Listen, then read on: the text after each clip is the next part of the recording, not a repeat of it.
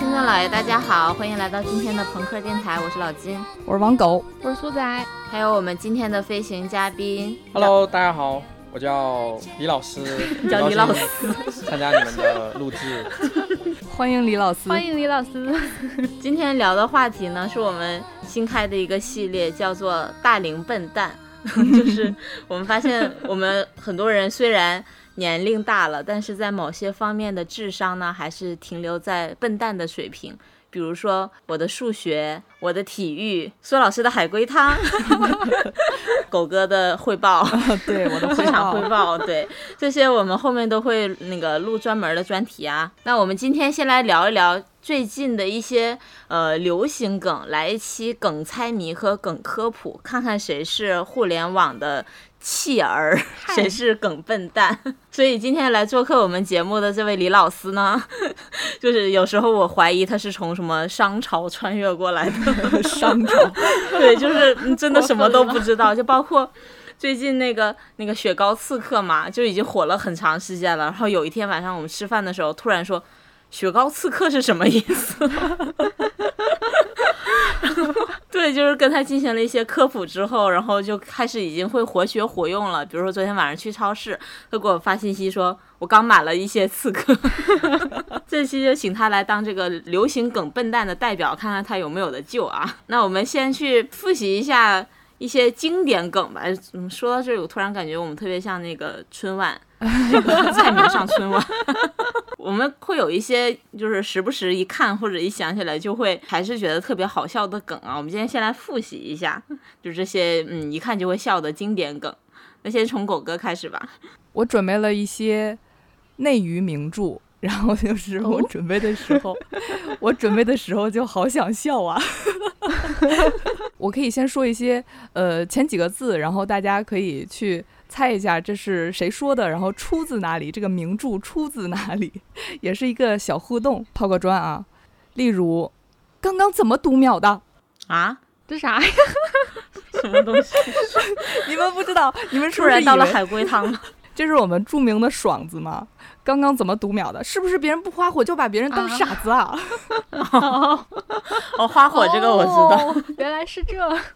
对，然后还有。嗯，后面怎么接？怎么不算呢？这不是蠢蠢吗？你知道吗？不知道，完全不知道。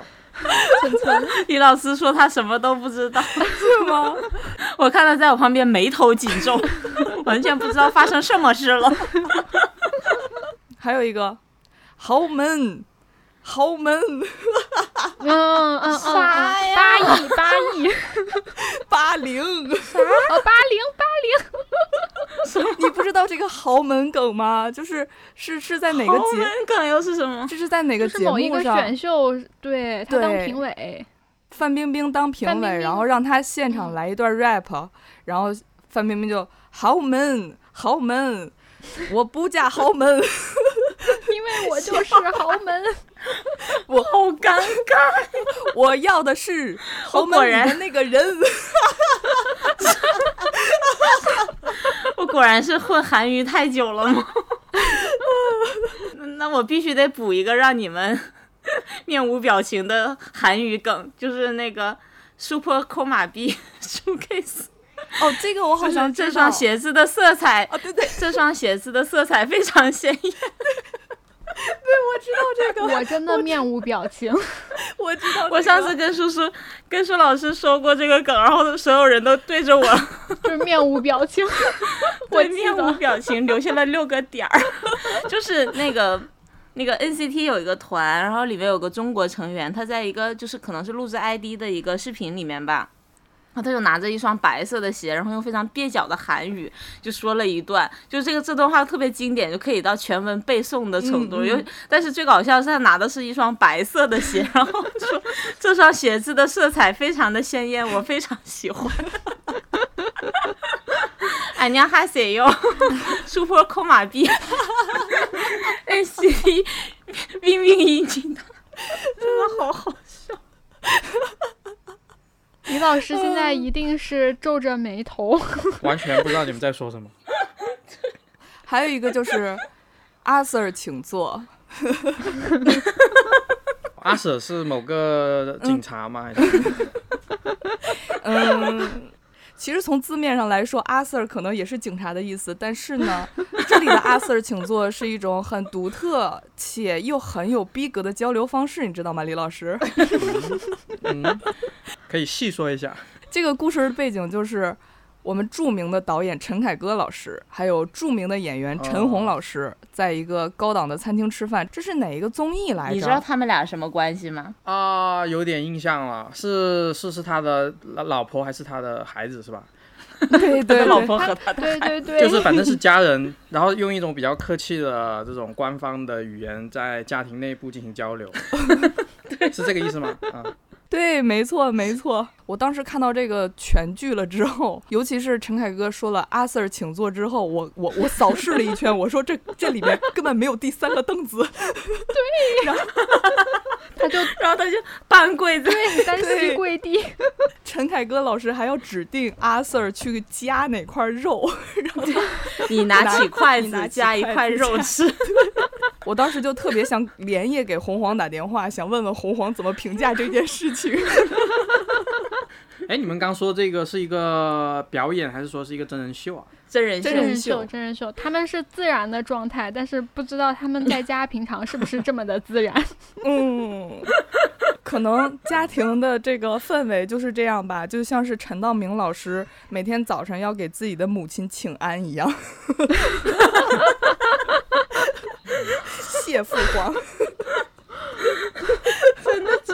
我的天，哎，这个会不会就是他们那个阶层可能会有一种 那个阶什么阶层？他们什么阶层？是清朝的阶层吗？皇族。刚刚狗哥说了一些内娱的一些名著，我这边也稍微有一点儿。首先，第一个，妈的，最烦装逼的人，这个已经十周年了吧？马上十一周年，这不用多说了，谁不笑？就试问这句话，多少人把这句话打下来，然后贴到了自己的工位上？我我还打出来贴在别人的工位上。你不知道妈的最烦装逼的人，嗯，这个互联网弃儿。但是没有在身边有人这么去用过。哇，你身边人都好文明对哦。呀、那你知道这个出处是哪儿吗？你知道谁说的吗？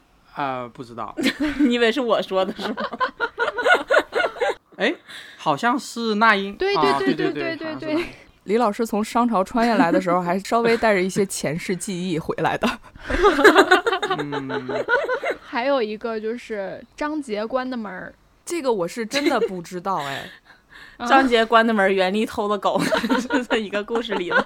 这个有点暴露年龄啊，他就是他其实都都可以称为娱乐圈神梗。我想起来了，嗯是不是好像是快男还是什么时候，就是有人打架？对对，就是就是当年哦快男快男的苏醒和李伟他们俩说是因为感情纠纷就有一些矛盾，后来啊，就据传说苏醒把李伟打了一顿，然后就有人爆料说俩人打架的时候是张杰关的门。张杰关的门，这个这个帖子在八组特别的火，慢慢就成了一个梗，就是说谁谁谁和谁谁谁打了，就比如说金在中把林允儿打了，张杰关的门。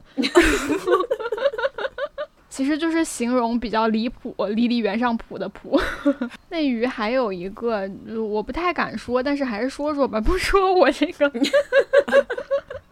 得得让大家笑一笑吧。就是张艺兴，张艺兴，然后这个名字已经让大家笑了，我行男人至始是少年，对你为舞台奉献了什么？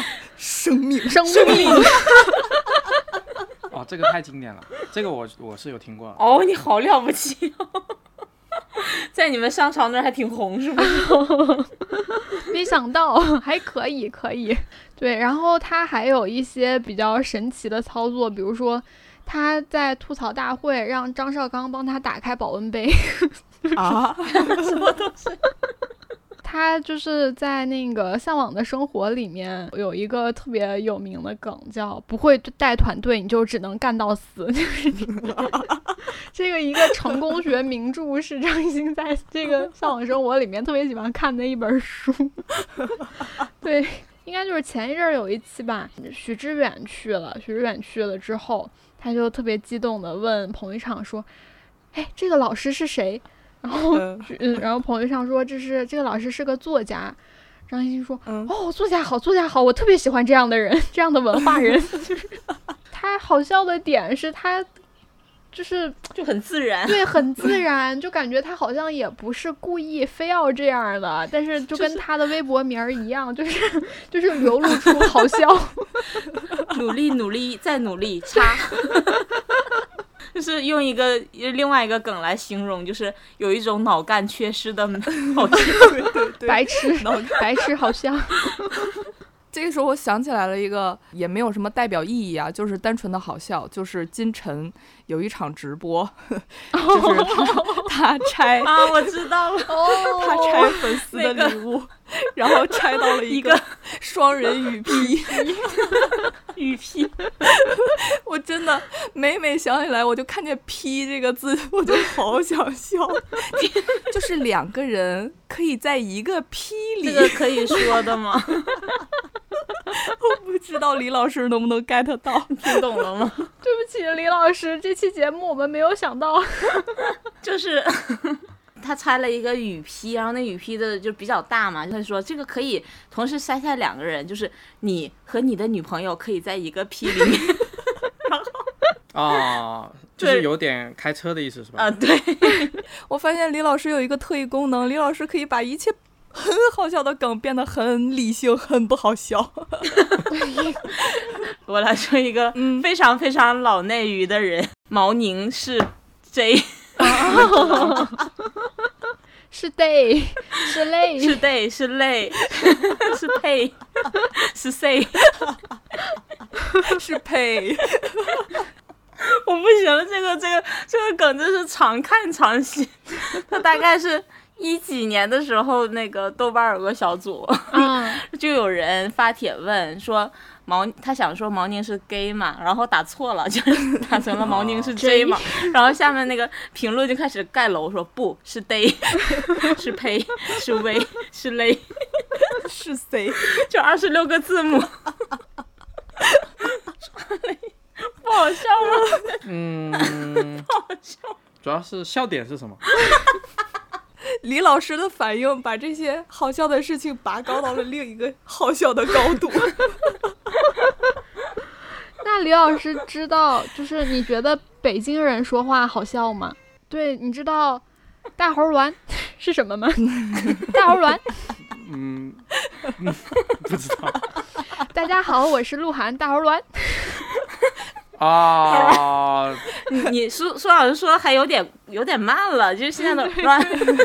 为了为了照顾一下李老师的感受，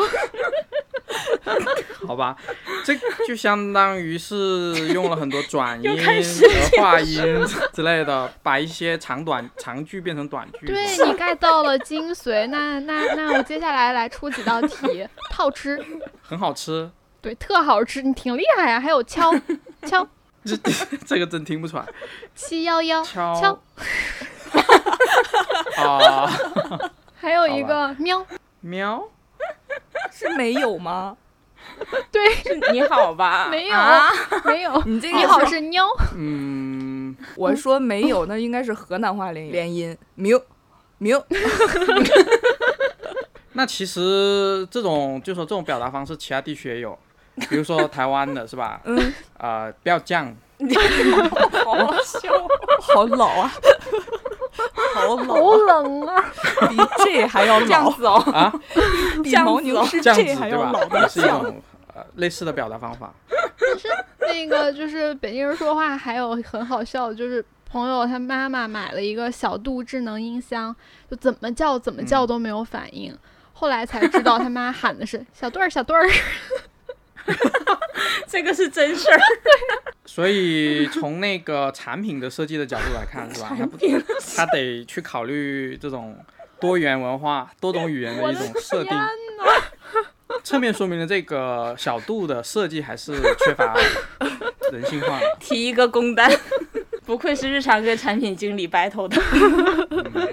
我想说一个，这个我虽然我不知不太了解，但是我看到就会很想笑，因为啊我没，呃，我就看过一一遍《甄嬛》，嗯然后但是我也不记得翠果打烂他的嘴，这句话是出自哪个段落？但是我看到翠嘴打烂他的果 然后衍生出来的还有什么翠打果烂他的嘴，这翠果打烂他的嘴，这个就属于是。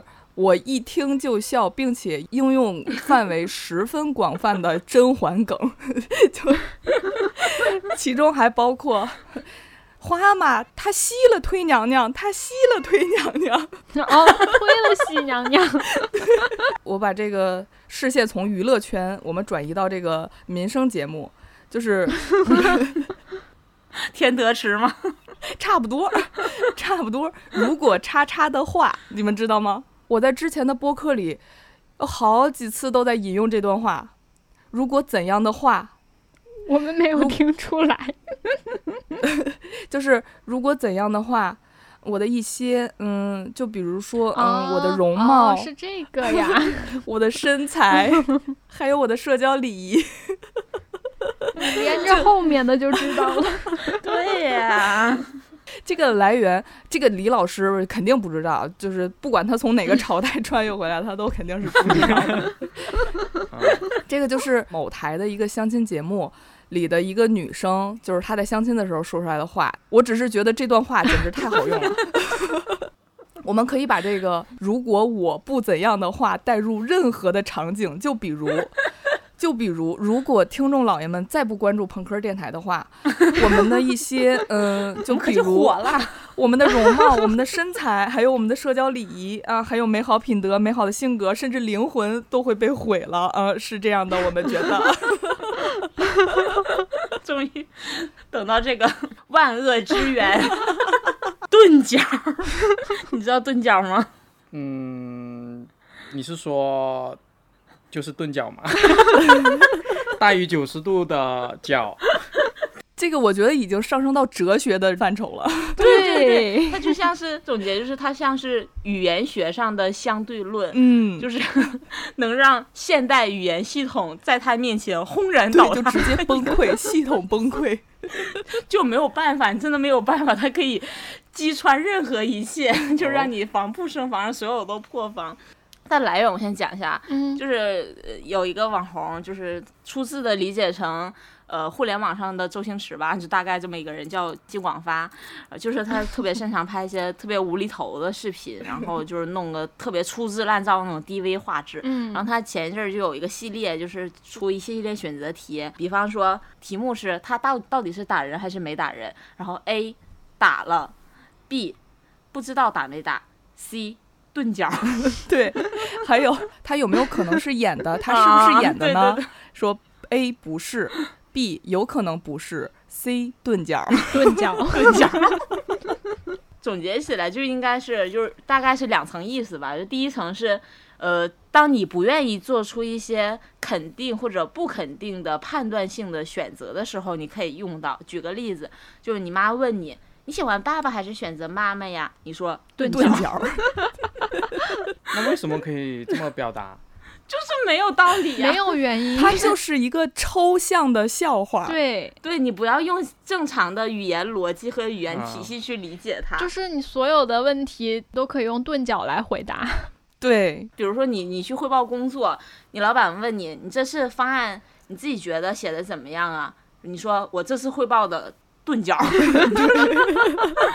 就是我这次方案写的挺钝角的，你老板就会不会把你怎么样，但是他会愣在那里，他就会整个人尬在那里，把问题抛给老板。就比如说产品经理问你这个需求，那个什么时候能上线？你说钝角。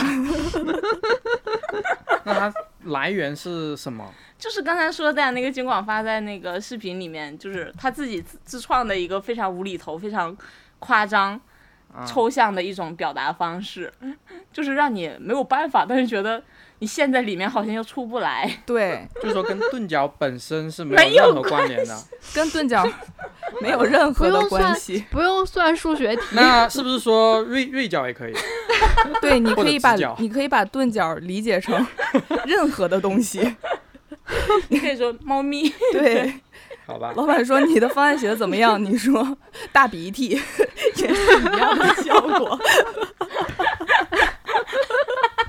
其实就是就是对这种既定的框架的一个打破的一个后现代艺术艺术流大师。它已经是艺术了。对，我现在我的我的苹果肌嗯已经被扯到了太阳穴的位置。那除了这些，就是大家耳熟能详的春晚经典梗啊，就还有一些近期的梗，就可以让我们这些大龄网民看到就很心梗，就我真的不知道他们是什么意思。我们今天也收收集了一些，就是近期的。呃，莫名其妙的，不知道从哪儿来的，也不知道该怎么解释的一些网络梗，但是好像很多人都在用。嗯呃，然后我们来一期这个新型海龟汤啊，就 是我们来猜 猜谜一下这些梗到底是什么意思。我找到了几个真的特别的离谱，我先说这一个吧，嗯好，就真的好离谱。梗的汤面叫 尼克松访华，来你来猜一猜。嗯，尼克松访华是吧？嗯，它是象征着某种就是说关系的一个变好嘛。因为当时尼克松呃访华的话是一个就是说中中美嗯关系的一个转折点嘛。哦，你好有文化哦，对。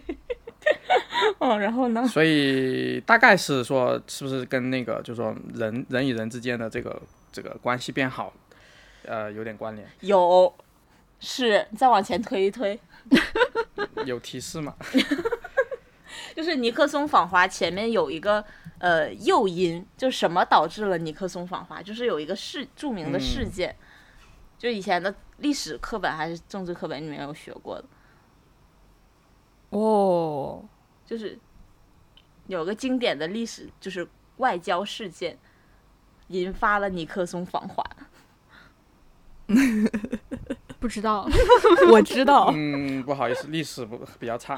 乒乓球外交嘛，对对对对对对，哎，乒乓球外交不是他访华之后吗？之前之啊前之前啊，哦就是推动了他访华嗯嘛。，对，那再往前推一推，国家嘛是哪两个国家？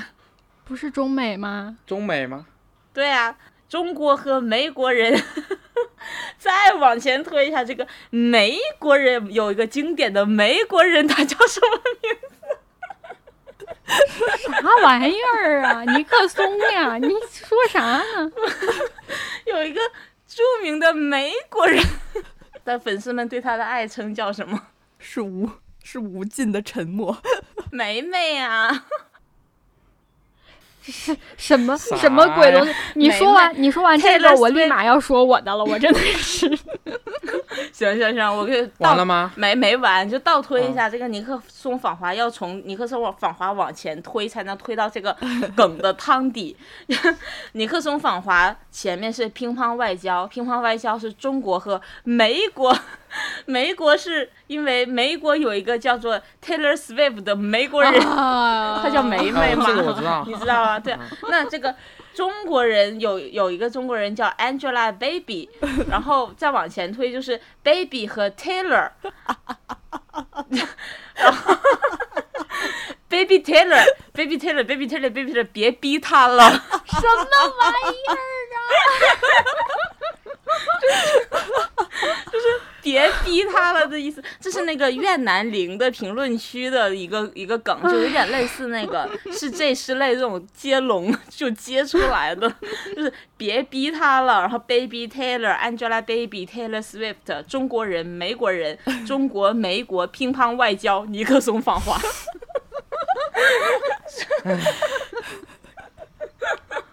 所以我要就笑死是可以了用尼克松访华来代表别逼他了的意思。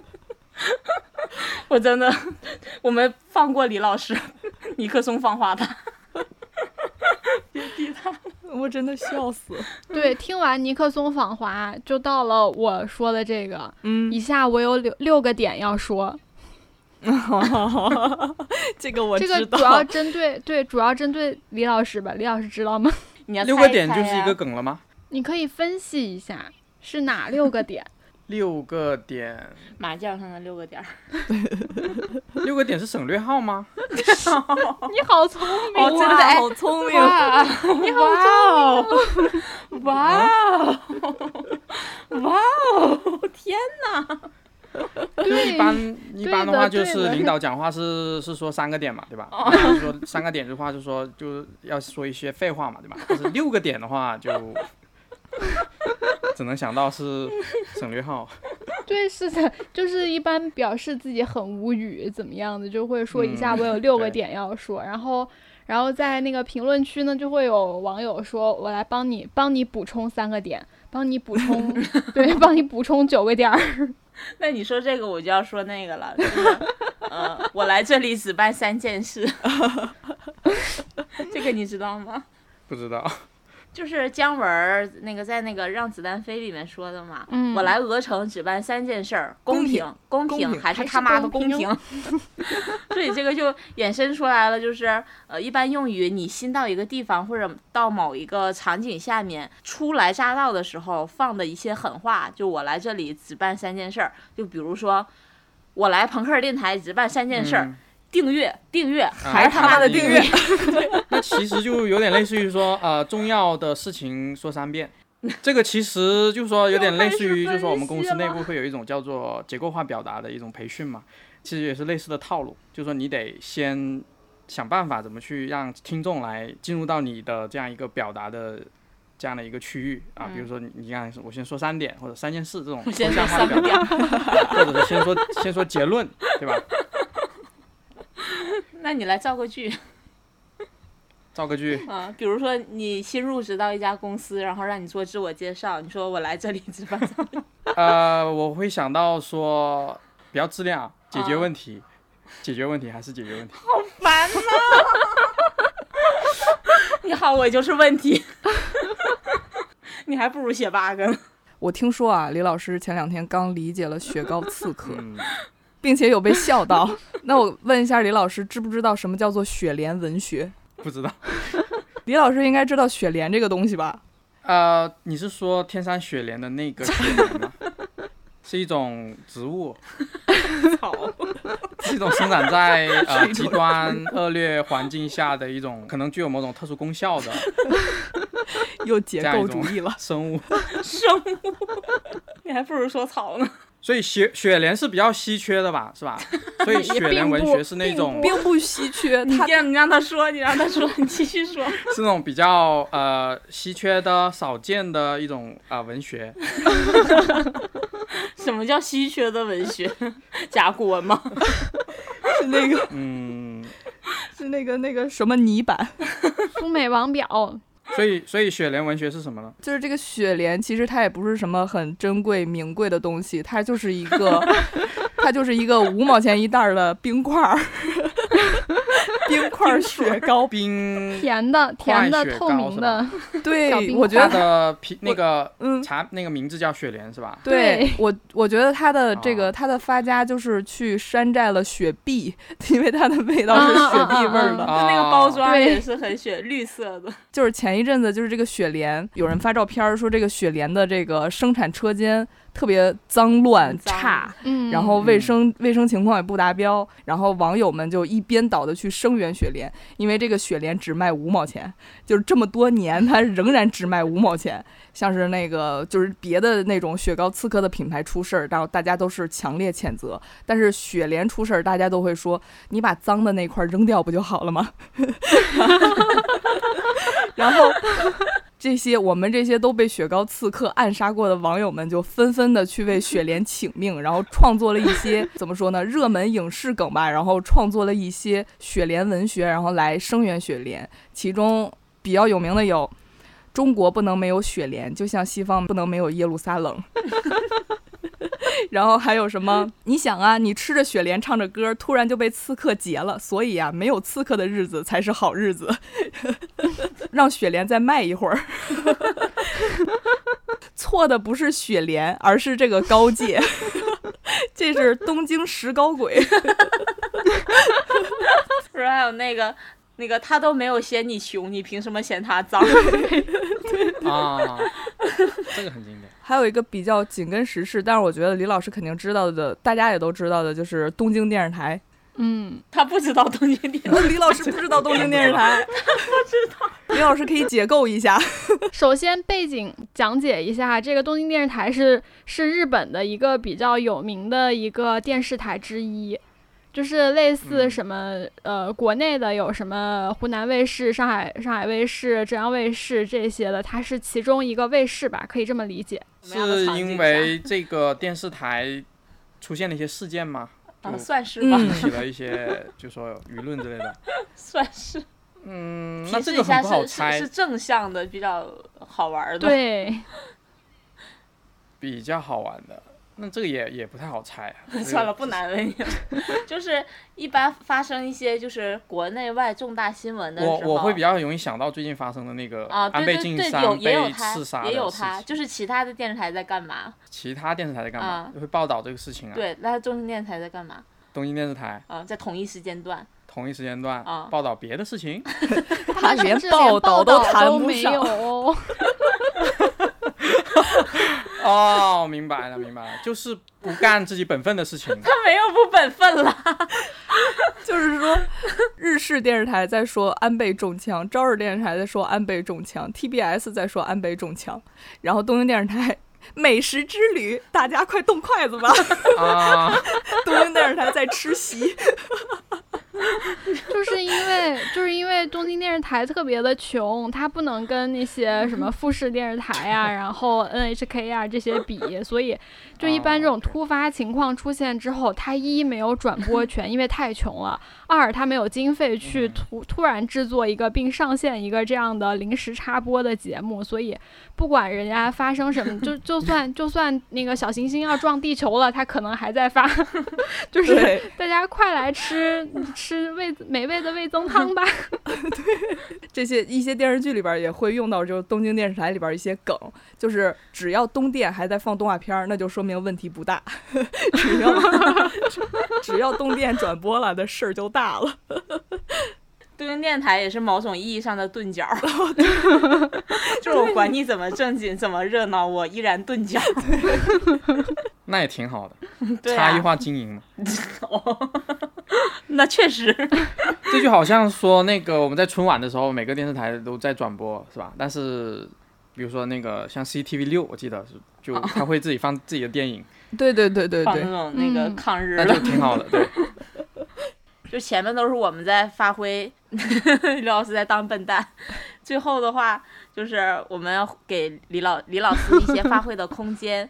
我们来到黑化的天花板，就是互联网圈儿，辱骂互联网就好像已经成了我们电台的一个传统异能，每一期都在辱骂互联网。惯就是那种端起碗吃饭，放下碗骂娘。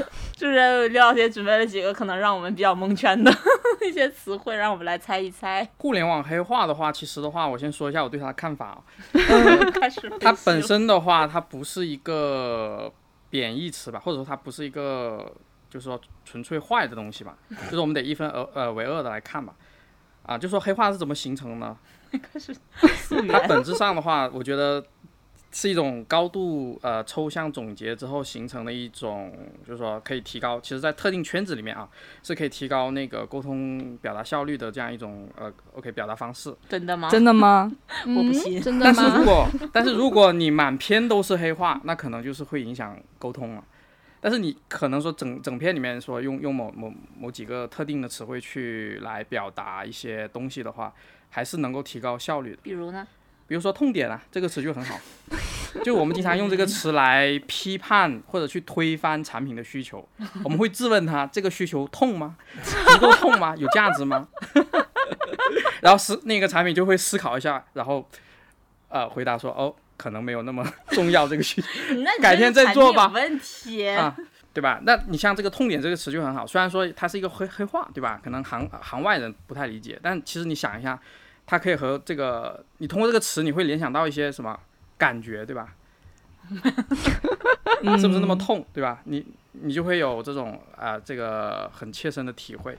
然后我这边的话，可以说两个词吧，看一下你们就说有没有能不能能不能猜到它是什么意思。比如说“炸了”这个词，你妈炸了，这个是我们日常工作当中日常。比较高频使用的一个词，哦，挺暴躁啊！你们日常 就你们可以猜一下什么时候会用用到炸了。炸 就是难道不是砰的那个？我们用到就是你妈炸。我来正经的猜一下，是是服务器瘫痪吗？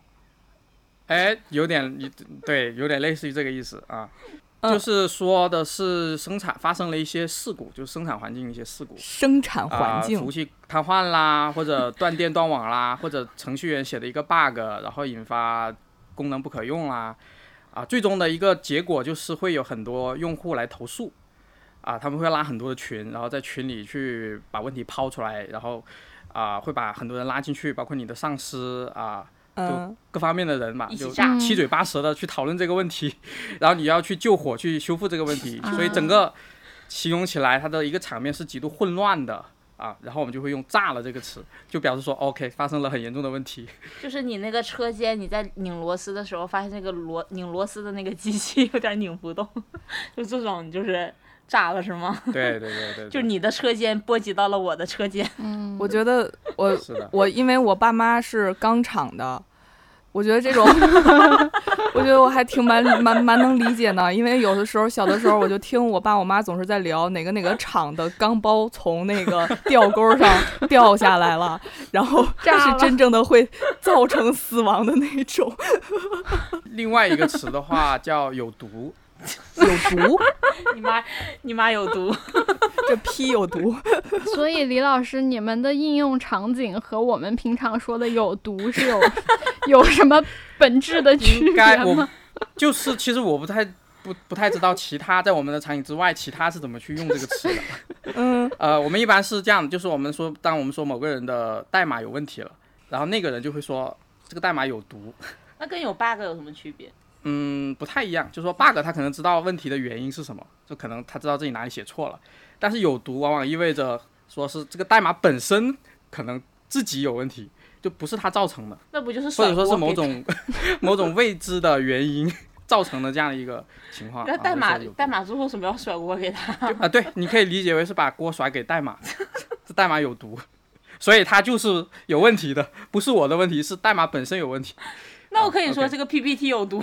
让我想到那个云南人，云南人吃菌子，如果他挖在一个 山上挖到了有毒的菌子，他不会说这个菌子有毒，他会说这座山有毒，那个山不好，不是菌子的错，是那个山的问题。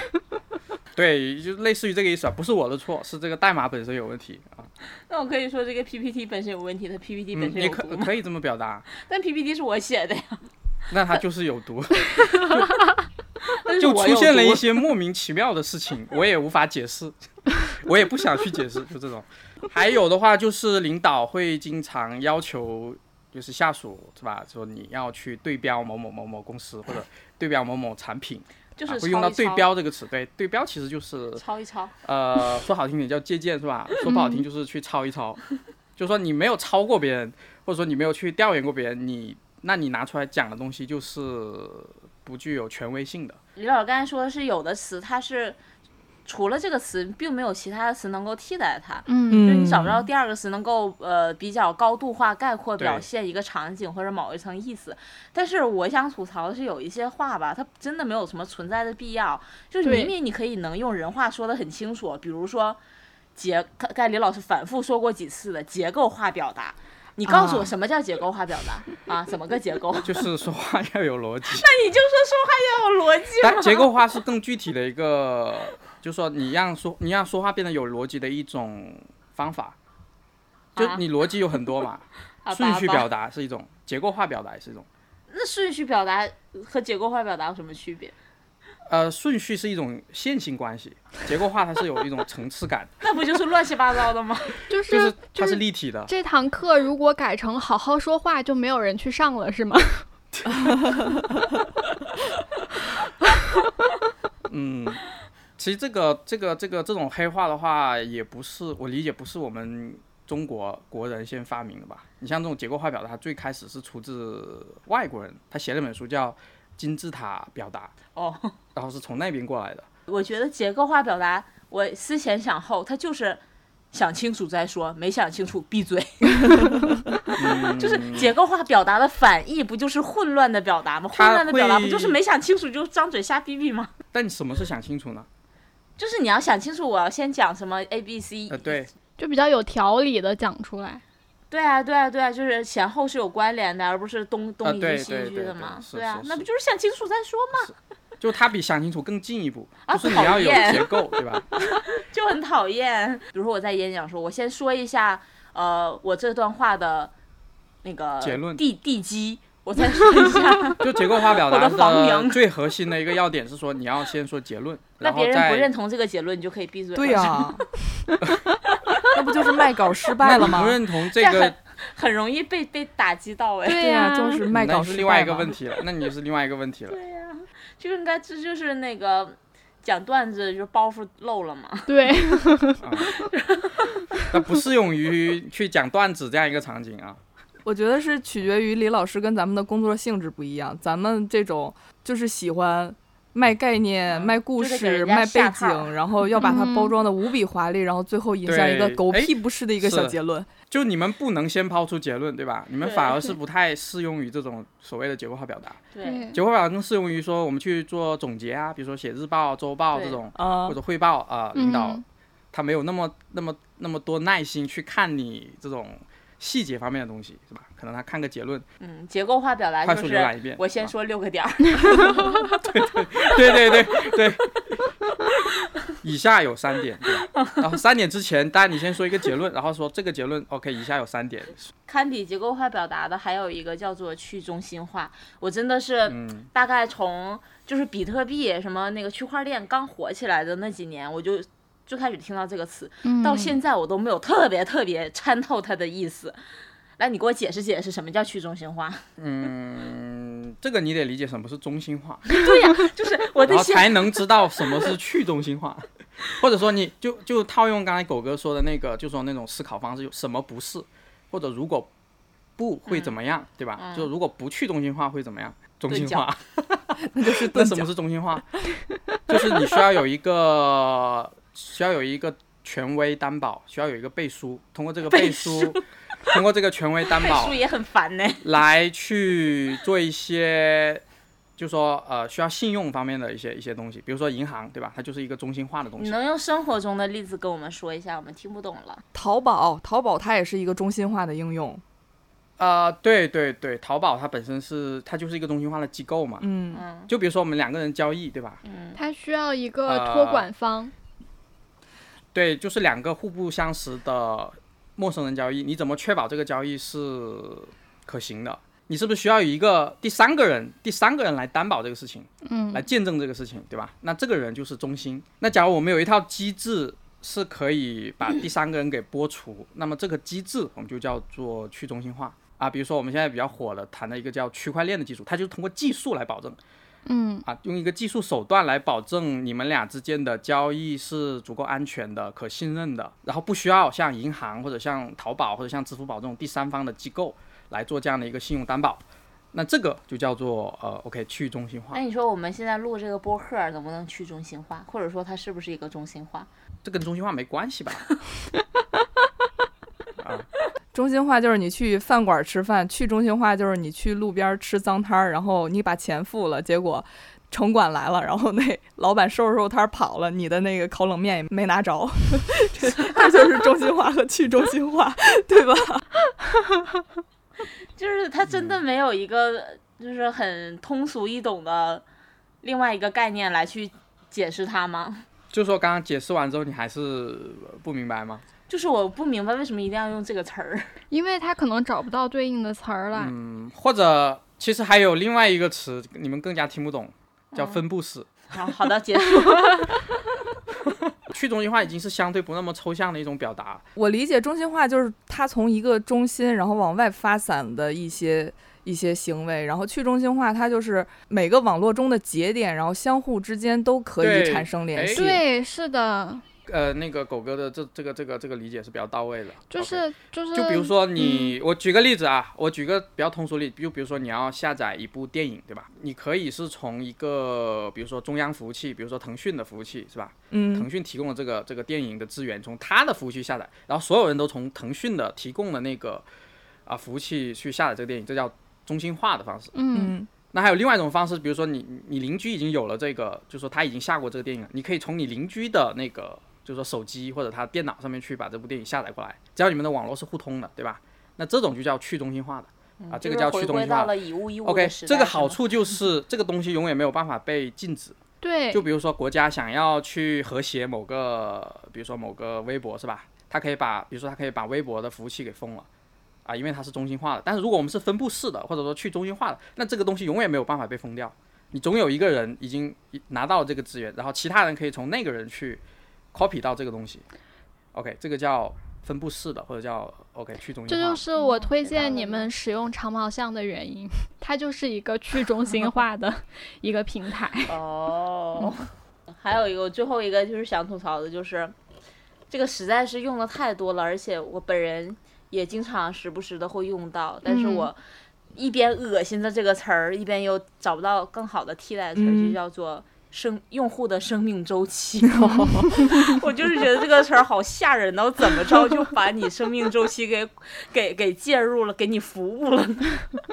就动不动就要服务人家的生命周期，就好像我是他奶妈一样。你知道生命，你们会用到生命周期吗？嗯呃，会呀、会呀、呀、就有一种这个用户从我们这个平台或者从我们这个产品中退出之后，他的生命就结束了，就很烦。我最开始使用到这个词的时候，还是就是在做乙方的时候服务了一一款产品，然后这个产品从上市到它退市，就是一个嗯整个的生命周期。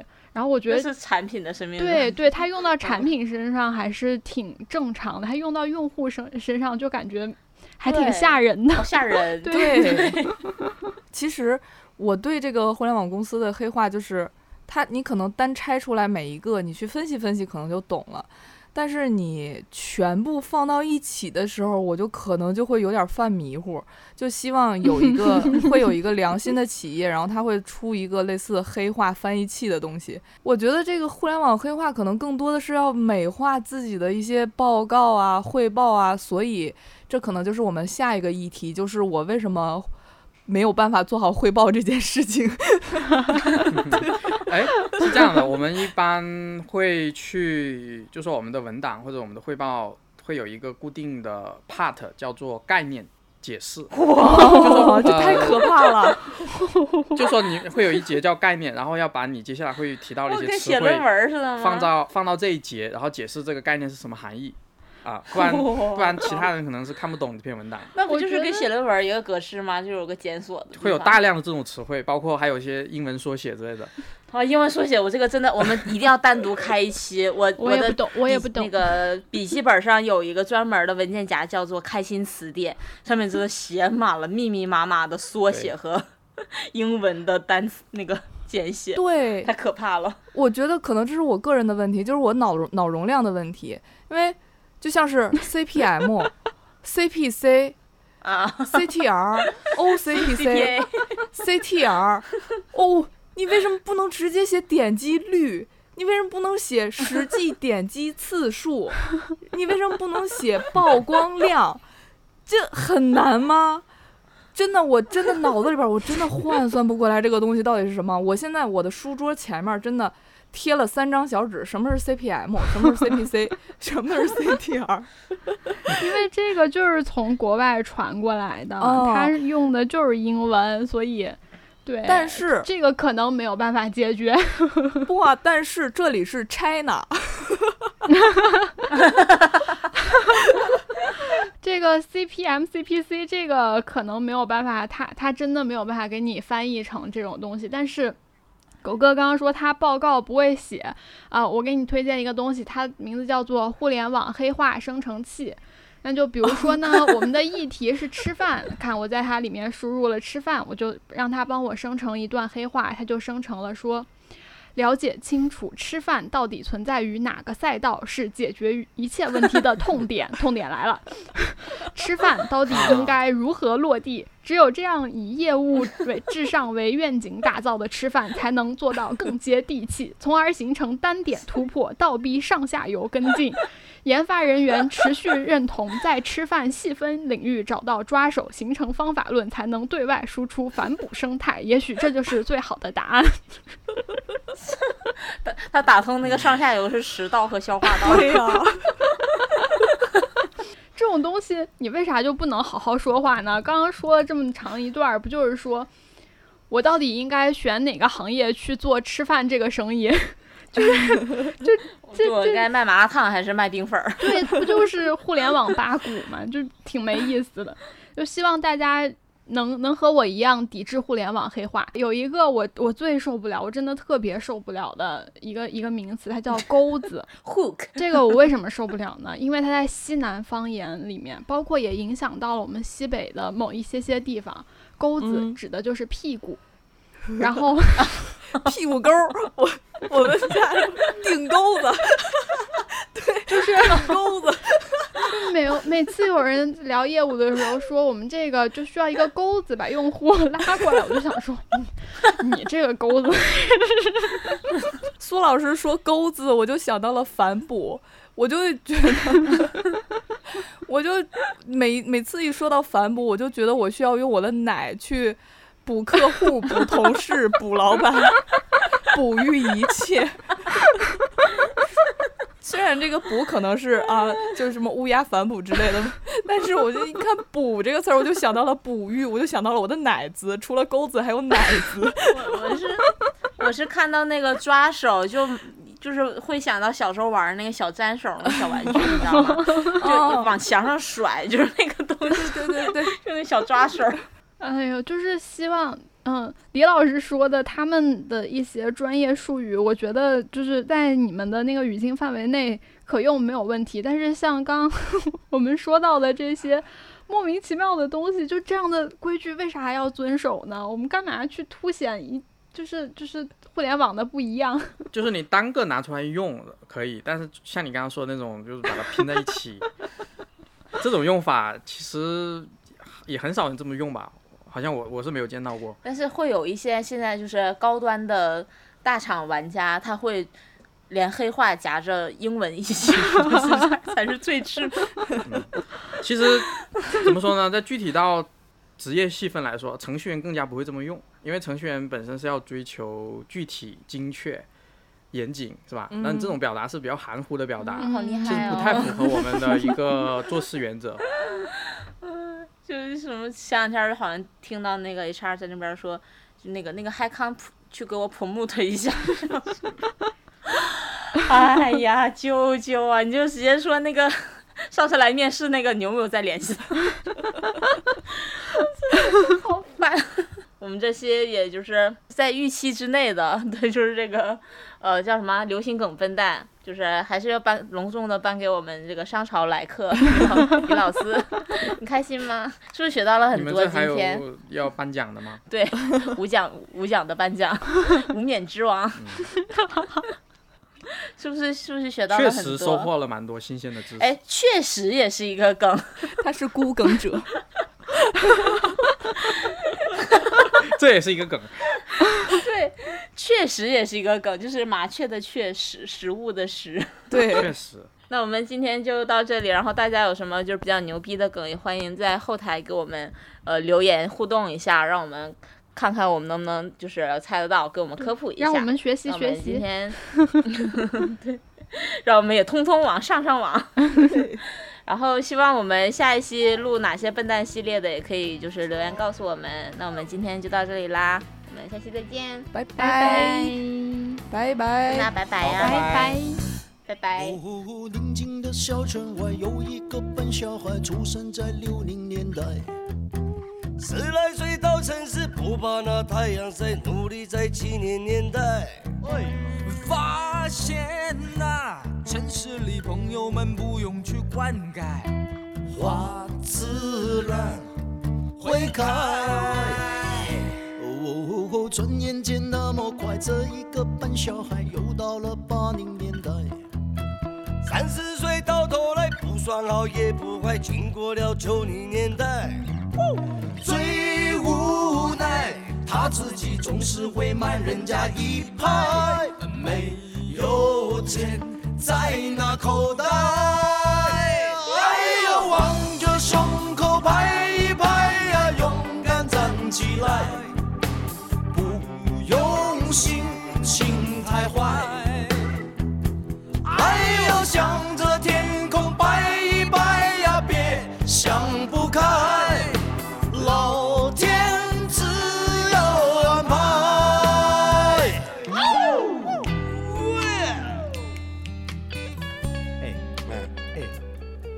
笨小孩跟聪明的小孩有没有什么分别？